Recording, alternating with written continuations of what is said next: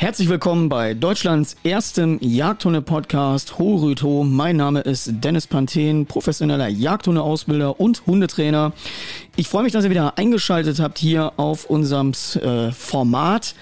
Wir wollen ja ein bisschen was Neues machen. Das war jetzt der Plan, um auch mal wieder ein bisschen Wind hier in den Podcast reinzubekommen, weil wir wissen, wie gerne der von euch gehört wird und ihr sitzt vermutlich gerade im Auto oder ja, sitzt vielleicht an, habt die äh, Kopfhörer drin und deswegen will ich mal versuchen, euch wieder hin und wieder regelmäßig hier äh, coolen Content anzubieten, so wie wir das natürlich auf allen anderen Kanälen auch versuchen.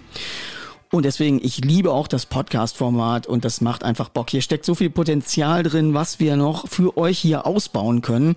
Von Interviews, Gesprächen oder auch eben jetzt deine Fragen, meine Antworten. Finde ich super cool, hab ich richtig Bock drauf, weil ich gedacht habe, wir müssen doch mal irgendwie über Hundetraining reden.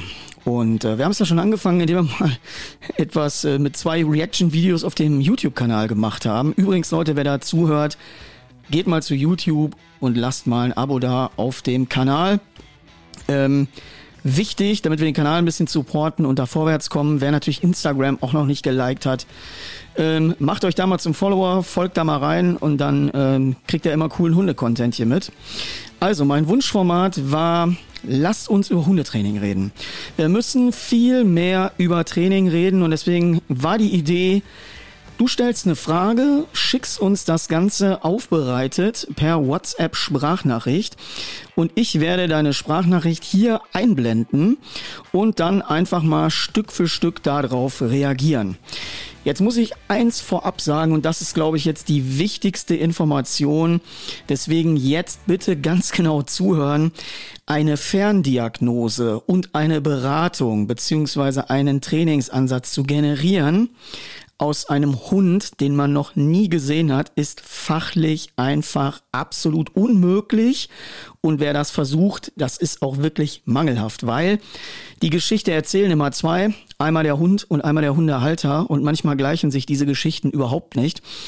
Und ich möchte aber trotzdem, dass wir ein bisschen lernen, über Training zu reden und über die ganzen, ja, alles, was damit zusammenhängt im Grunde. Wir haben gefühlt, wenn ich ehrlich bin, reden wir über Ergebnisse, aber wir reden zu wenig über Training. Und das sollen wir jetzt mit diesem Format, wir wollen das natürlich auch auf den YouTube-Kanal an den Start bekommen.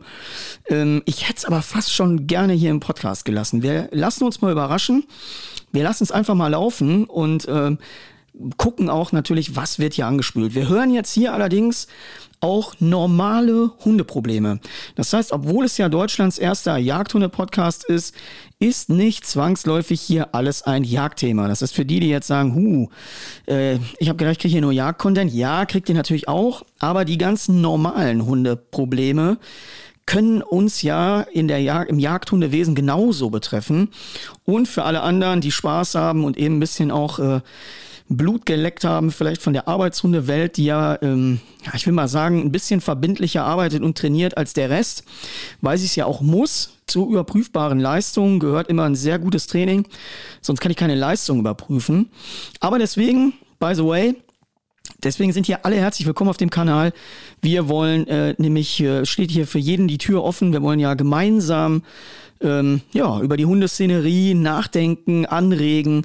Und das heißt, ich werde jetzt mal nur so ein paar Tipps geben von den Dingen, die ich höre. So, ich nehme das dann jetzt mal als, äh, wie soll man es, jetzt fange ich schon an, das geht schon gut los, gegebene Situation hinzunehmen. Und daran seht ihr, dass hier nicht geschnitten wird in Deutschlands erstem Jagdhunde-Podcast. Hier wird's so äh, durchgesprochen, wie es gesagt worden ist. Und wenn ich mal husten muss, mich verspreche oder irgendwas anderes passiert, by the way, dann ist das so. Aber ich glaube, dafür stehe ich auch in all meinen Formaten. Absolute Realness. Ich habe keinen Bock auf irgendeinen Kokolores, wie wir so schön hier sagen, und irgendein Getue, sondern wir sagen hier die Faktenlage, auch wenn sie unangenehm ist. Da sind ja im Augenblick wieder viele Themen aufgeploppt, wo ich wirklich echt richtig wütend werde.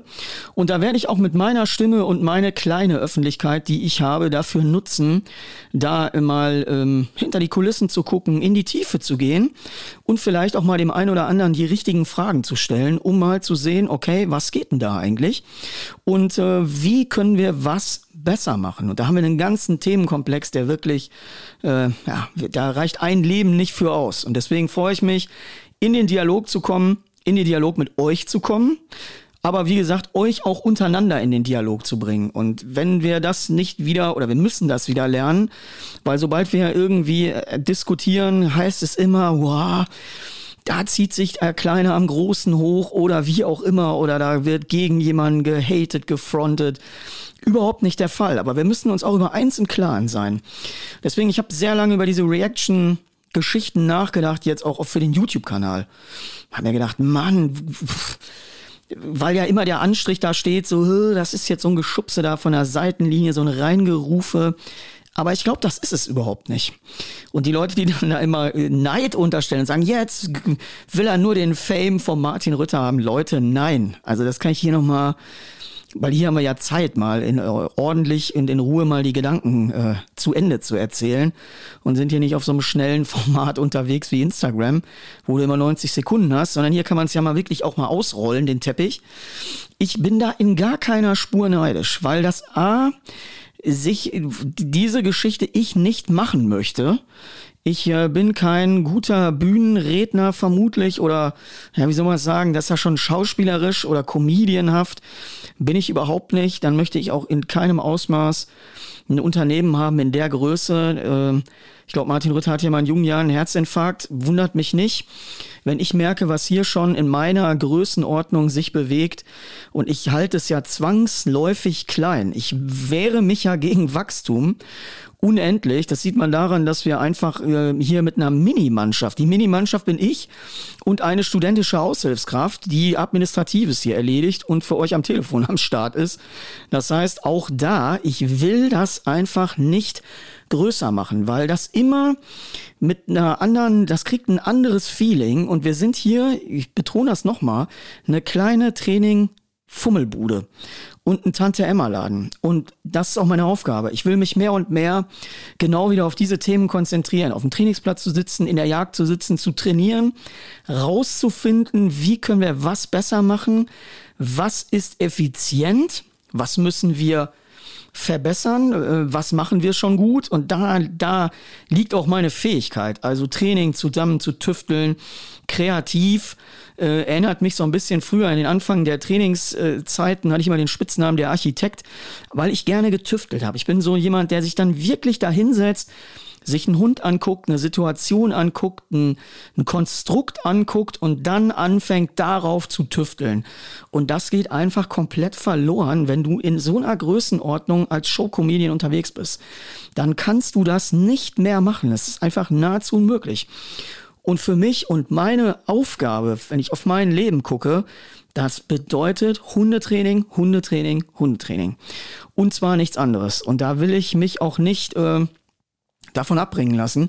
Und deswegen ist Neid, ich habe das schon in einem Reel mal bei Instagram erklärt, meine Geschichte, wenn ich die auf den Zettel schreibe, von da, wo ich hergekommen bin, von meinem äh, Hauptschulabschluss 1997, wenn ich die Geschichte bis hierhin mal aufschreiben würde, da ist selber kaum zu glauben, beziehungsweise kaum nachvollziehbar.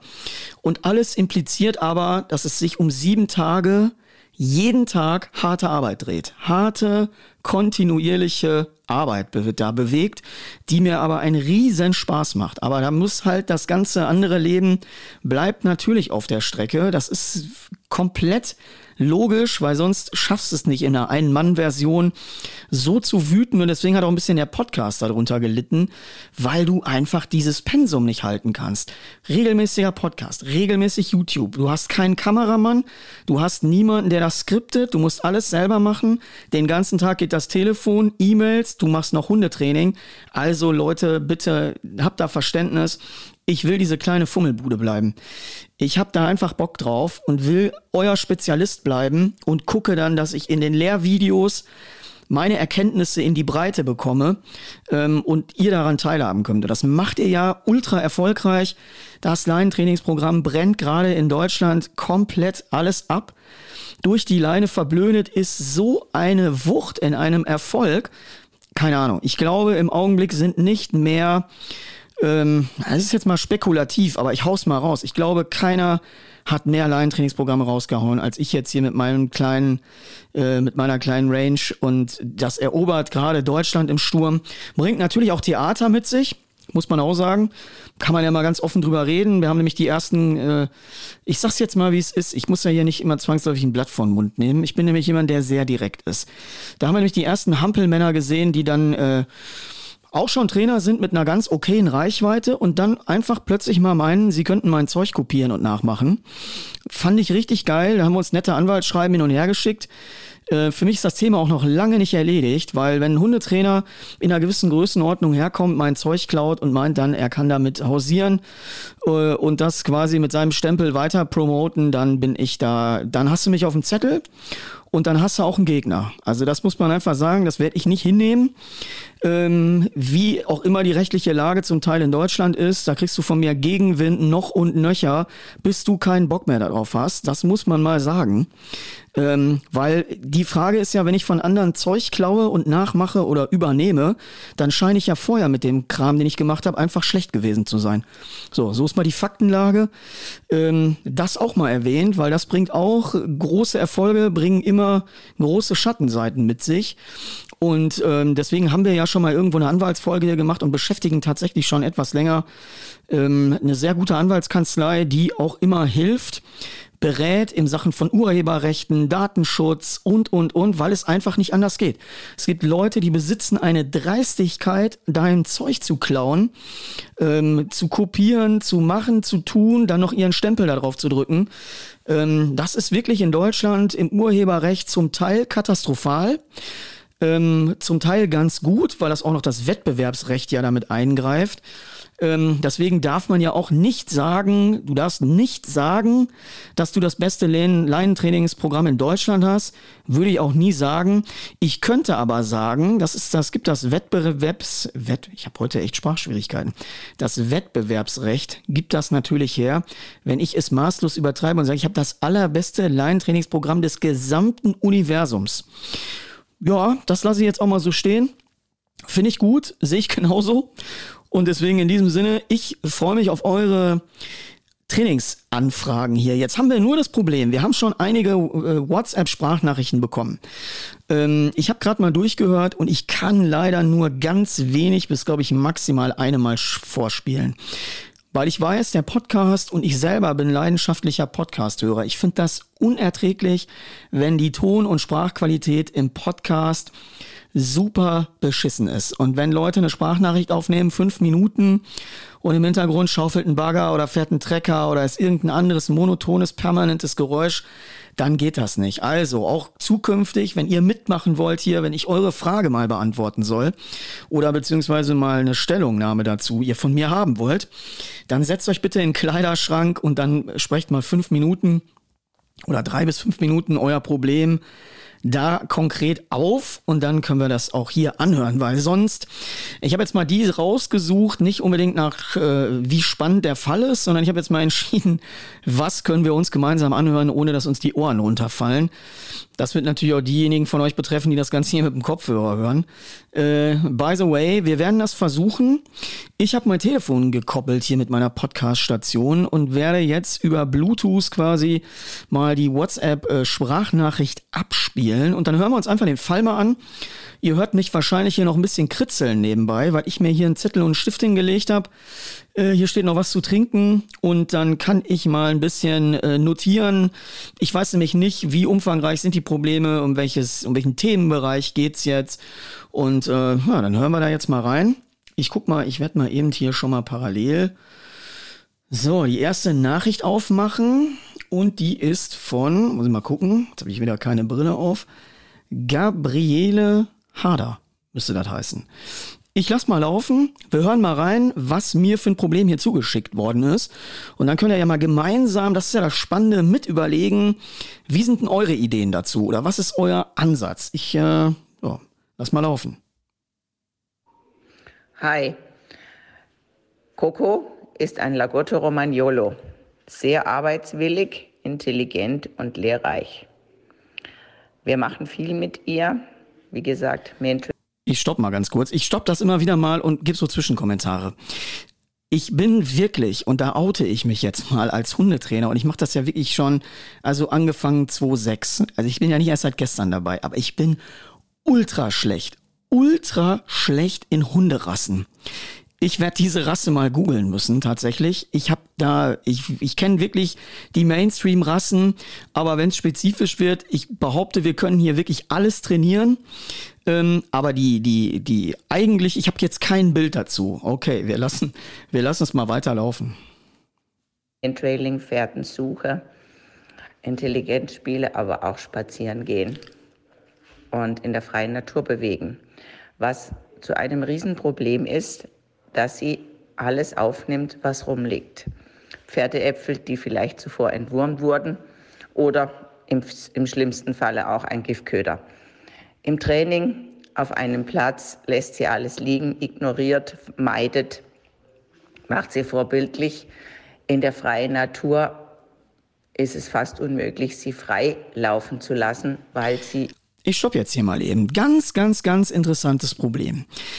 So, wir haben jetzt, ich fasse mal ganz kurz zusammen, dieser Hund ist halt in einem Trainingskonzept und da frisst er jetzt nichts. Also die Aufnahme heißt jetzt, ich fress alles, was hier rumliegt. Da wird der eine oder andere jetzt schon nicken und wird sagen, yo, ich habe auch so einen Staubsauger, der alles wegbrezelt. Ähm, und wie kriege ich denn das in den Griff? Jetzt haben wir gerade schon ein paar interessante Fakten gehört. Ich fand jetzt schon mal spannend, dass die äh, Frau gesagt hat, pass mal auf, auf dem Trainingsplatz läuft das ganz gut. Da haben wir das im Griff. Aber, jetzt kommt das große, aber sobald wir nach draußen kommen. Und da sind wir wieder bei diesem, bei dieser alten Vokabel des Platzlerners. Hunde lernen natürlich auch immer in umgebungsbezogener Thematik. Das heißt, wenn ich jetzt auf dem Trainingsplatz, kennt man ganz gut von den Sporthunden, die laufen da Fuß, wunderbar, machen ihr Programm, kaum gehen die runter vom Trainingsplatz, bumm, alles wie weggeblasen. Weil der Hund den Kontext nicht von dort nach draußen transportiert. Im Sport ist es natürlich nochmal krasser und was anderes. Da will man ja nicht, dass der Hund Hund draußen so läuft, wie er auf dem Sportplatz läuft. Aber auch diese Trainingsplatzeffekte. Das heißt, Wissen überhaupt, und das bezieht sich ja nicht nur darauf, bei Hunden zu generalisieren, dass sie es als immer präsent und auch immer funktional haben, ist super komplex, weil du je nach Hund, es gibt immer die Hunde, die, ja, wie soll man sagen, ein bisschen einfacher sind, es gibt ein bisschen die komplizierteren Hunde, ähm, du wirklich Aufwand betreiben musst, dass du in die Generalisierung kommst. So, und dass du hingehst und sagst, pass mal auf, äh, ich habe das jetzt nicht nur auf dem Platz und dafür sage ich immer, das ist eine Vokabel, die ich schon vor zehn Jahren mal eingeführt habe. Da rede ich immer von Guerilla-Training. So wie Guerilla-Marketing, wo Leute einfach bumm ihren Aufkleber irgendwo hinmachen. Ähm, was mich jetzt nicht wundern würde, wenn ihr auf der einen oder anderen Autobahnraststätte vielleicht einen Jagdhunde aus Bilder, Aufkleber sehen würdet. Habe ich mir mal sagen lassen, dass es Leute gibt, die die tatsächlich verwenden. Also Guerilla-Marketing ist äh, im Grunde genauso wie Guerilla-Training. Heißt immer und überall. Das heißt auch tatsächlich im Park trainieren, nicht nur in der Trainingsanlage trainieren. Das kann ich aber nicht im Kaltstart. Also wenn der Hund jetzt gelernt hat, in einem Trainingsmodul zu üben und der es draußen nicht hinbekommt, das zu transportieren, muss ich eben sowieso mich von dem Trainingsplatzmodell lösen. Kann ich immer nur empfehlen, wenn es um Trainingsskills geht, die auch überall funktionieren müssen. Und wenn es um überhaupt ja, nicht nur um die Trainingsplatz-Skills, sondern wenn es um Verhalten geht, was allgemein überall funktionieren muss. Jetzt ist ja der Witz bei der Sache, dass das im Grunde ja eigentlich auch mein Themenschwerpunkt mal war. Wir haben 2016, wir es gut, ich den Giftköder Suchhund erfunden. Das war ein Projekt, was ich mit langer Zeit, mit ganz viel Liebe und Leidenschaft vorangetrieben habe. Wer in die alten Archive von Vox guckt und die Sendung kennt, Hund, Katze, Maus, der wird mich da auch entdecken, weil ich dort mal den Giftköder-Suchhund vorgestellt habe. Äh, ein witziges, ein, ein witziges Trainingstool, der leider es nie geschafft hat, in die Popularität zu kommen. Ich vermute mal, oder ich kann euch mal meine Gedanken dazu erklären, wieso ich den Verdacht habe, wir haben ähm, so ungefähr 20 Hunde ausgebildet, der Giftköder-Suchhunde in Deutschland, die diese Fähigkeit haben. Das heißt, die in der Lage sind, äh, Giftköder durch Absitzen, durch Liegen, durch Stehen anzuzeigen, so dass man die entsorgen und verweisen kann. Und dieses Projekt betreut heute eine ganz liebe Hundetrainerin, mit der ich sehr eng verbandelt bin, Nicole Mommer. Ähm, die, der habe ich mein Projekt quasi in die Hände gegeben, vertrauensvoll. Und Nicole macht das mit einer akribischen Liebe weiter. Das heißt, wenn Leute hier ein Thema haben, die auch irgendwo hier aus dem Ruhrgebiet kommen oder sagen, ich will mich darin mal schulen lassen, die Nicole hat das extrem gut weiterentwickelt, hat sich die ganzen Skills der Suchenhunde ähm, angeeignet, Material aus K9 gekauft und macht das wirklich mit einer akribischen Liebe zum Detail. Und das ist ganz geil. Da lernen eben die Hunde Fressbares anzuzeigen, also Verweiserverhalten ähm, und werden dann im Kontext dafür richtig krass bestätigt. Und wir haben mit diesem Programm und den Suchen dazu ähm, schon echt große Erfolge erzielt. Wir haben das nur nicht in die Breite bekommen, weil wir eine Abschlussprüfung gebaut haben, wo ich will mal sagen, 70 Prozent der Teilnehmer durchgefallen sind. Ist für Familienhunde ja richtig krass viel. Und ich denke, das wird auch den einen oder anderen davon abgehalten haben.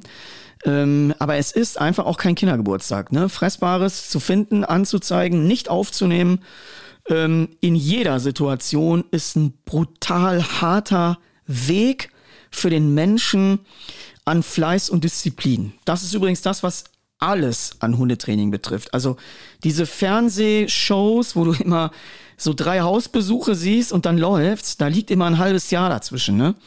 Müsst ihr mal immer ein bisschen äh, gucken, dass man, dann kann man es auch erkennen an der veränderten Vegetation oder an dem äh, Bierbauch des Hundetrainers oder woran auch immer, ob der größer oder kleiner geworden ist, an der Haar- und Bartlänge. Und da werdet ihr feststellen, das ist nicht drei oder vier Hausbesuche, das sind Leute, die dann wirklich eins zu eins von Coaches und Trainern betreut werden äh, und das ganze Ding, ja, wie soll man sagen, begleiten über die ganze Zeit und die drei Hausbesuche sind dann obligatorisch mal fürs Fernsehen gemacht. Also, wir kommen jetzt nochmal zum Fressen. Mein Hund nimmt Dinge auf, worauf ich keinen Bock habe und ich will das verhindern. Dann kann ich natürlich, und das ist übrigens die Quintessenz, es gibt übrigens auch By the way, fällt mir gerade ein Giftköder Suchhunde auf Instagram. Bitte folgt bei der Nicole mal auf der Seite rein. Da seht ihr ähm, Videos auch aus Realeinsätzen, wie Giftköder gesucht, gefunden werden. Und diese Hunde haben zum Teil schon sehr gut Leben gerettet, weil sie dort, wo sie eingesetzt worden sind, auf Verdachtsfälle ähm, das ganze Ding angezeigt haben, gefunden haben. Die Polizei wurde benachrichtigt, Anzeigen wurden erstattet. Das heißt, diese Hunde sind schon im Einsatz und die funktionieren auch. Nur wir haben es eben nicht geschafft, das Thema groß zu bekommen, weil es so ultra trainingsintensiv ist. Und die Leute, by the way, einige, nicht alle, zu faul sind, richtig zu trainieren, keinen Bock haben. Und äh, dann hast du halt den Salat, ne? Dann geht halt nix. Das ist so wie wenn du Bock hast, Marathon zu laufen und du übst halt nicht, ne? Dann äh, kommst du da halt nicht an. Und so ist das auch bei den Hunden. Und da kommen dann die Leute und sagen, well, ich bin dann eher faul, dann zieh halt einen Maulkorb auf. Also wenn ich irgendwo eine Meldung habe oder wie auch immer, dann zieh ich halt einen Maulkorb auf. Und äh, übrigens, für Leute, die keinen Bock auf Training haben, ist das auch die erste Antwort, zieh einen Maulkorb auf ähm, um den Hund natürlich in solchen Szenarien zu schützen und auch zu sichern. Aber kommen wir mal zurück, man kann Anzeigeverhalten trainieren oder man kann auch eine gezielte Vermeidung trainieren. Ich erzähle gleich mal, wir lassen aber noch mal die Sprachnachricht hier zu Ende laufen. Ähm, ich guck mal eben, wir hören mal bis zum Ende rein. Und äh, dann sage ich mal was dazu, wie die eigentliche Vermeidung genial trainiert werden kann. Ist ein bisschen aufwendig, aber alles an Hundetraining ist immer aufwendig. Sonst ist meistens auch das Ergebnis, äh, ehrlich gesagt, beschissen, wenn du nicht richtig umfangreich trainierst. Die stets irgendetwas findet. Selbst beim Mantrailing, wenn der Trail nicht schwer genug für sie ist, findet sie während dem Trail noch schnell eine Semmel in einem Gebüsch und zurück ist sie wieder auf dem Trail. Vielleicht hast du mir einen super Tipp dafür, den ich herzlich gerne befolge bzw. versuche umzusetzen. Herzlichen Dank. Hier war die Gabi Harder mit der Coco Lagotto Romagnolo. So, sehr gut. Liebe Gabi, erstmal danke überhaupt, dass du hier mitgemacht hast und dich jetzt hier beteiligt hast. Ähm, ich will mal Folgendes sagen. Wir haben hier, wir haben es ja gesagt, generalisieren. Dann ist die Frage Anzeigeverhalten trainieren oder Vermeidung trainieren. Ähm, für Anzeigeverhalten, es ist ein bisschen, bisschen schwierig, weil ich die Gegenstände die fressbar sind, erstmal auch in, wir haben es bei den Anfängen der Giftköder-Suchhunde so gemacht, dass wir die fressbaren Komponenten in so kleine Kunststoffröhrchen gepackt haben. Also da war dann Fleischwurst drin, Kunststoffrohr und der Hund musste dann lernen, weil wir sichern mussten oder du musst sicherstellen, dass der Hund, wenn du in Vermeidung oder in Anzeigeverhalten arbeitest, dass der Hund nicht durch Fressen sich selber bestätigen kann. Und bitte Leute, das ist so dumm, wenn ich einige Kurse sehe, so Anti-Giftköder-Training, wo da eine scharfe Soße drauf gemacht wird, äh, wo da irgendein Kack gemacht wird. Leute, bitte, bringt eure Hunde damit nicht in Lebensgefahr. Das ist totaler Bullshit. Also zurück, wir haben die Dinger gesichert und dann haben wir das Anzeigeverhalten gelernt. Also suchen, finden. Wenn wir finden, haben wir über die Leine natürlich geblockt, den Hund in ein bindendes Kommando, Sitz oder Platz, dann mit dem Klicker verstärkt und haben dem eine sehr hochwertige Verstärkung gegeben auf diese Anzeige. Und das ist dann einfach eine Sache von wiederholen, wiederholen. Dann haben wir die Röhrchen mit unterschiedlichen Mitteln präpariert, dann war da mal Wurst drin, dann war da mal alles Mögliche drin. Und wenn du so ein Vielfraß hast, dann musst du da auch mal Reste vom Döner reinpacken, von der Pizza, Pommes, was auch immer, dass der Hund aber auch versteht, er wird geblockt. Und dann wird diese Hilfe des Verschließens langsam abgebaut, nach und nach. So, und jetzt komme ich mal zu einem Trainingstipp, der wird wahrscheinlich den einen oder anderen äh, äh, wird wahrscheinlich, äh, solltet ihr bitte vielleicht auch nicht nachmachen. Weil wenn ich eine Vermeidung auf etwas erzeugen möchte, dann muss ich natürlich auch erstmal wieder in die Generalisierung kommen. Also ich muss nach draußen kommen, ich muss weg von meinem Trainingsplatz-Effekt, ich muss draußen am Spazierweg üben. Und da haben wir Folgendes gemacht, wenn wir so harte Fälle hatten, dann sind wir hingegangen und haben Fleischwurst, äh, äh Frikadelle und solche Dinge in die Büsche gelegt, waren uns im absolut klaren, wo die liegen. Also die waren ja jetzt nicht irgendwo, sondern das war einfach nur ausgelegt. Dann haben wir den Hund dazu geholt und haben aber parallel an die Stück Fleischwurst, an die Frikadelle, da haben wir ein Sprühhalsband hingelegt. Und wenn der Hund in der Nähe war und beziehungsweise so gerade kurz davor war, da rein zu hacken, dann haben wir über die Fernbedienung das Halsband ausgelöst und quasi die Gegenwehr in Anführungsstrichen ähm, von dem Fressbaren ausgehend gemacht. So, das heißt, die Wurst und die Frikadelle hat sich in Anführungsstrichen mal gewehrt. Ähm, wenn ihr sowas macht, bitte, deswegen jetzt mal noch die äh, Klartextansage dazu. Macht das mit einer kompetenten Begleitung. Wenn ihr unsicher seid, wenn du einen sensiblen Hund hast, wenn irgendetwas passiert, kannst du mit solchen Hauruck-Methoden, die aber sehr effizient sind, den Hund wirklich verstören. Und deswegen tu das bitte nicht. Wenn du einen stabilen Hund hast, könnte sogar passieren, dass das nicht ausreicht. Da sind wir wieder bei der Individualität in Training. Du musst da einfach ein Mittel kreieren, was, wo du, wo ein Profi den Hund einschätzen kann. Was kann ich mit dem machen, dass es einerseits reicht, dass die Gegenwehr quasi des Fressbaren äh, den Hund davon abhält, er quasi in ein Vermeiden kommt. Da kann er auch ruhig in ein aktives Vermeiden kommen, weil wir wollen dem Hund im Zweifel ja das Leben retten mit dieser Aktion. So, und da holt euch bitte einen Profi dazu, eine Begleitung oder kontaktiert die Nicole Mommer und äh, ich pack vielleicht sogar noch mal die Kontakte in die ähm, in die Show Notes hier vom Podcast. Und das sind so Skills. Und das sind jetzt nur zwei Methoden, aber da gibt's noch eine Menge mehr guter Trainingsaufbauten, die ihr machen könnt um, wie soll man sagen, dann dort an ein entsprechendes Ergebnis zu kommen. Und auch hier reden wir natürlich wieder von einer Vermeidung, einer Impulskontrolle, einer, eines Abbruchsignals im Grunde.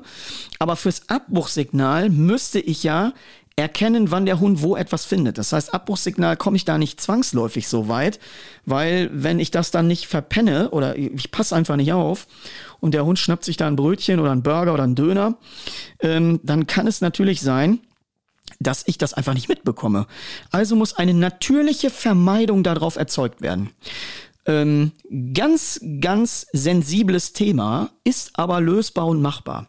Leute, die einen guten Plan haben, die in der Praxis, deswegen will ich gar nicht mehr Methoden jetzt erklären, sondern ich habe mal zwei erklärt und ich würde euch dazu raten, trainiert das Anzeigeverhalten. Das Anzeigeverhalten ist auch ein attraktives Training für Hund und Halter gemeinsam, während das Vermeiden natürlich ein bisschen grenzwertiger ist. Ne? Also es geht in eine Grenzbelastung des Hundes, weil es wirklich mal auch zu einer Konfrontation kommt. Aber wir können manche Dinge nur mit einer Konfrontation auch lösen, um Hunde davon abzuhalten. Und jetzt kommt's. Es bringt nichts, wenn ich das einmal mache. Ich muss das je nach Hund, je nach Typ, je nach Charakter speziell vielleicht mal alle drei Wochen, alle fünf Wochen, alle mal überprüfend machen und dann auch überprüfend mal was auslegen selber oder auslegen lassen und dann auf dem Spazierweg checken, hey, bin ich noch da? Muss ich noch was tun? Muss ich eingreifen?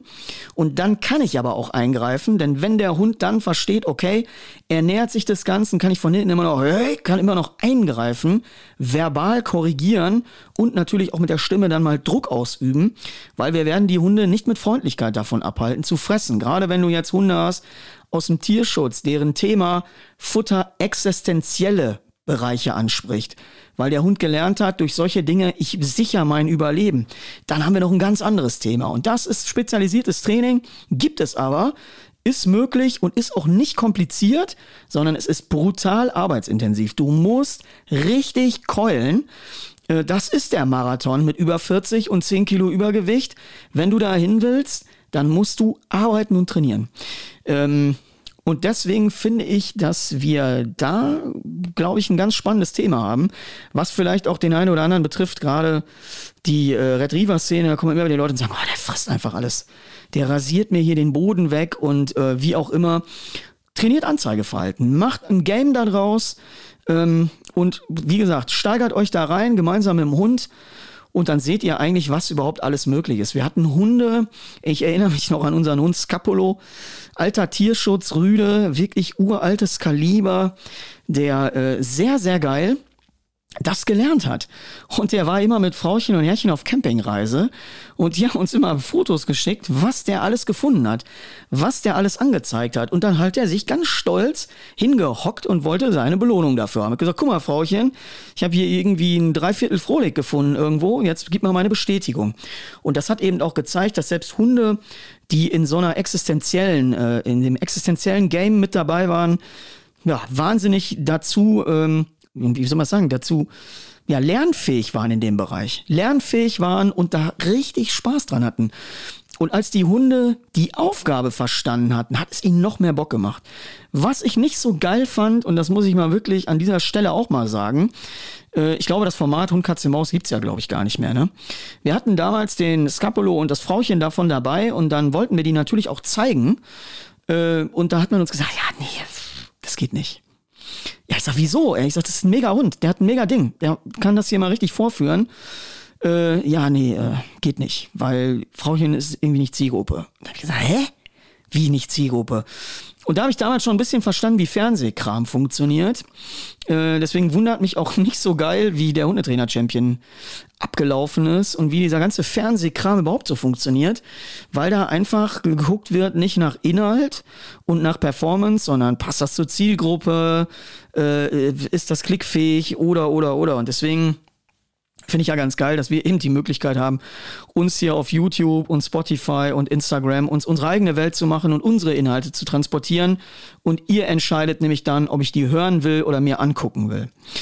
Geiles Ding hat richtig Bock gemacht und deswegen sage ich ja, diese ähm, Zeit, in der wir da gearbeitet haben, wir waren ja auch live im Fernsehen, hatten das, ich weiß gar nicht, ob es die Be Beiträge noch gibt, da haben wir im äh, Studio, im WDR-Studio, für die, die von außerhalb zuhören, Westdeutscher Rundfunk, also die dritten Programme, waren wir, ich meine, aktuelle Stunde oder irgendwie so und hatten dann, äh, war ich mit Nicole zu Gast, wir haben über das Projekt geredet und dann haben wir im Studio Fleischwurst mit einer echten Rasierklinge ausgelegt und es waren im Studio, kann ich euch sagen.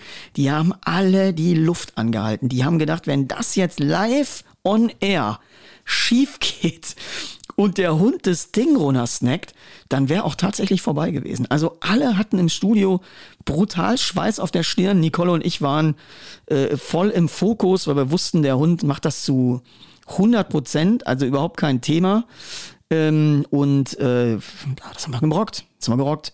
Ich meine, das war doch, ich überlege gerade, ob ich die Geschichte jetzt richtig wiedergegeben habe, auf welcher welcher Hund das damals war. Ich habe keine Ahnung. Ich gucke das nochmal nach in unseren Archiven, ob wir das nochmal rauskriegen, aber die Nummer war auf jeden Fall genial. Und alle haben die Luft angehalten und ich glaube, wir sind, äh, die sind alle nass geschwitzt aus dem Studio rausgegangen. Und äh, war eine coole Nummer, hat Bock gemacht. Fand ich ziemlich cool.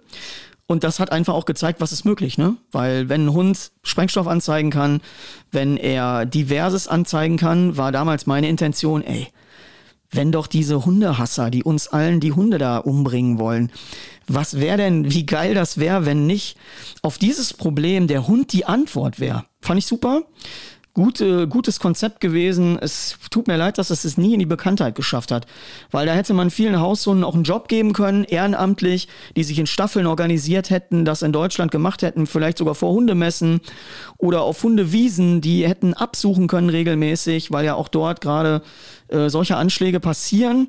Das wäre cool gewesen. Vielleicht kriegen wir es nochmal hin. Vielleicht kriegen wir es jetzt einfach zukünftig mit mehr Öffentlichkeit, die wir jetzt haben, äh, hin dass ihr das vielleicht auch nochmal aufnehmt und äh, die Nicole und ich dann nochmal das Ding richtig euch äh, quasi mit an die Hand geben. Wie gesagt, Nicole macht's eh schon aktiv.